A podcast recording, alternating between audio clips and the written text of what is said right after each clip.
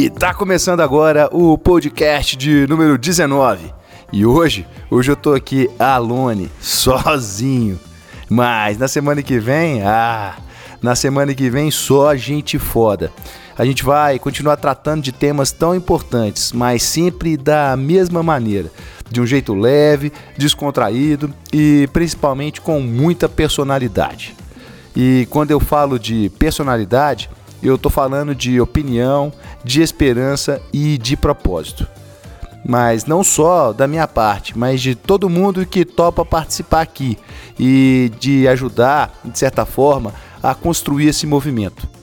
Para te colocar em outro patamar, muito, mas muito mais próximo de um futuro que a gente quer. Um futuro em que seremos protagonistas, onde a gente vai dominar essa porra toda. E aqui vale uma pausa para agradecimentos. Obrigado, Marcela Balardim e Lu Benfica. Vocês foram incríveis. Obrigado por nos ajudar a criar um novo capítulo, um novo movimento rumo a uma sociedade mais consciente, positiva, produtiva e, por que não dizer, feliz. Eita! Baita sonho, né? Será? Eu não acho eu não estou sozinho e nós não estamos sozinhos. E principalmente a gente está em movimento, criando, construindo e incomodando. E por que não dizer ressignificando? Mas vamos ao tema de hoje: Netflix, chefe de cozinha e moonshot. Você não entendeu nada? Então presta atenção na história que eu vou contar agora. Eu falei sobre isso no nosso evento de lançamento do capítulo da Singularity para um auditório lotado de gente e cheio de autoridades. Um dia muito bonito, com, onde eu senti uma emoção muito grande. Eu gosto da Netflix, não só por sua tecnologia, mas também por algumas de suas séries dentre as minhas preferidas, eu sempre gosto de citar a Chef's Table. A série impressiona não só pela qualidade da produção, mas também pelo conteúdo, ou principalmente pelo conteúdo. Não se trata apenas de gastronomia. A série aborda outras questões mais sérias, como sonhos, resiliência e propósito. E tem um episódio em especial que eu assisti em 2016 e que mexeu muito comigo. O episódio me fez repensar a forma como eu estava lidando com o meu propósito, com a minha vida e com o legado que eu deveria estar construindo. E eu verdadeiramente não estava. O segundo episódio do Chef's Table France, que conta a história de Alexandre Couillon e o seu restaurante La Marine, definitivamente me pegou e, de certa forma, acabou sendo fundamental para ajudar a moldar os meus próximos 10 anos, ou quem sabe mais. O episódio começa com um crítico muito gabaritado, falando sobre o sobrenome do chefe, o tal do Alexandre Coulion. O crítico, logo no início da série, dá todo o tom do que viria a seguir. Logo de cara, ele solta uma bomba.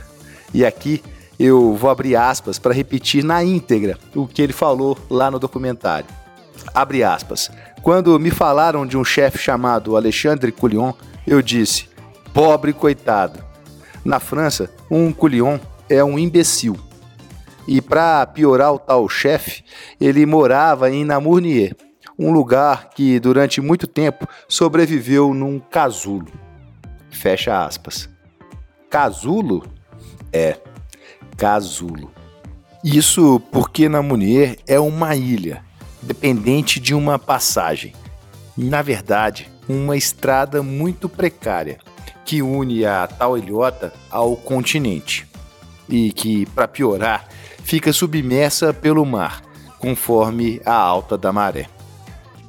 A vida é transitável durante a maré baixa, ficando completamente inundada duas vezes por dia durante a maré cheia. E para dificultar ainda mais, Namunier não era lembrada por sua gastronomia e nunca tinha recebido nenhuma atenção da mídia. Ou seja, na visão de muitos, não tinha nada ali para aquela história dar certo. Em determinado momento do episódio, Coulion conta que trabalhava num respeitado restaurante na França, três estrelas Michelin, quando seu pai ligou dizendo: Vamos vender o Lamarine, mas você pode assumir. E a primeira resposta dele para o pai foi não. Acontece que depois da resposta negativa, alguma coisa se passou na cabeça de Coulion, fazendo pensar: imagine se um dia, quando olharem um mapa da França, apontarem para Namournier e falarem: está acontecendo algo aqui. E a partir da descoberta do seu propósito, o jovem chefe acabou tomando a sua decisão. e assim, Coulion e a sua esposa assumiram um compromisso de sete anos. Se desse certo depois desse tempo, eles continuariam. Caso contrário, pegariam as suas coisas e rachavam fora. E como era de se esperar, as primeiras temporadas foram dificílimas. Os dois assumiram o desafio com o desejo de criar um restaurante gastronômico, mas as pessoas, as pessoas não buscavam por isso. Os turistas, na sua maioria, passavam em frente ao restaurante que ostentava aquela placa com seu nome, riam em função do seu sobrenome. Muitas vezes tiravam fotos, debochavam e rachavam fora. E, para piorar, no final de agosto, todos os turistas desapareciam daquele lugar. E os outros poucos restaurantes que existiam na ilha fechavam suas portas e janelas. Não restava uma viva alma ali. Mas na cabeça de Coulion só restava uma alternativa. Eles tinham que se impor. E assim, eles começaram a ficar abertos o ano inteiro. Abriam um restaurante todos os dias, só para que as pessoas soubessem que eles existiam. E a vida continuou sendo difícil para a família. Até que no final do sexto ano apareceu um jornalista. O restaurante estava fechado e ele perguntou a Coulion como ele sobrevivia. Foi então que o chefe explicou a ele o seu compromisso de ficar e lutar por ali por sete anos. E ao final, o repórter perguntou: Você estará aqui no ano que vem?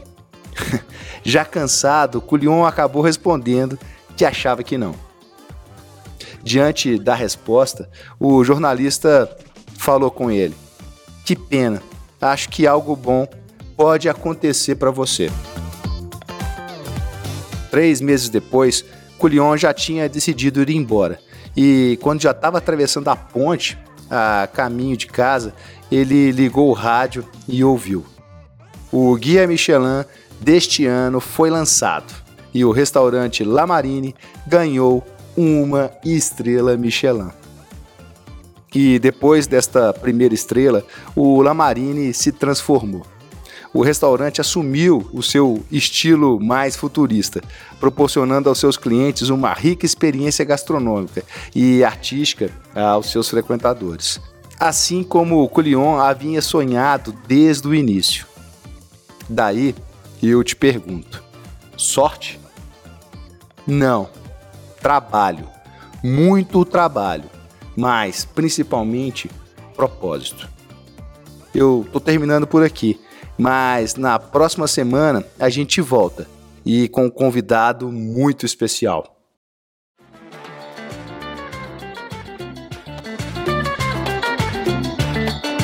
E para fechar hoje, uma música muito massa. Eu faço figa para essa vida tão sofrida terminar bem sucedida. Lucro, máquina de louco. Toca aí Baiana System.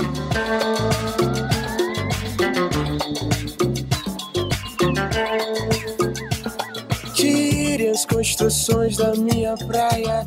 Não consigo respirar. As meninas de mini saia não conseguem respirar. Especulação mobiliária e o petróleo em alto mar. Subir o prédio, eu ouço vaia. Eu faço figa pra essa vida tão sofrida. Terminar bem sucedida Beijo e até o próximo podcast. Me diga você, me diga o que é que sara a tua ferida. Me diga você, me diga. Lucro,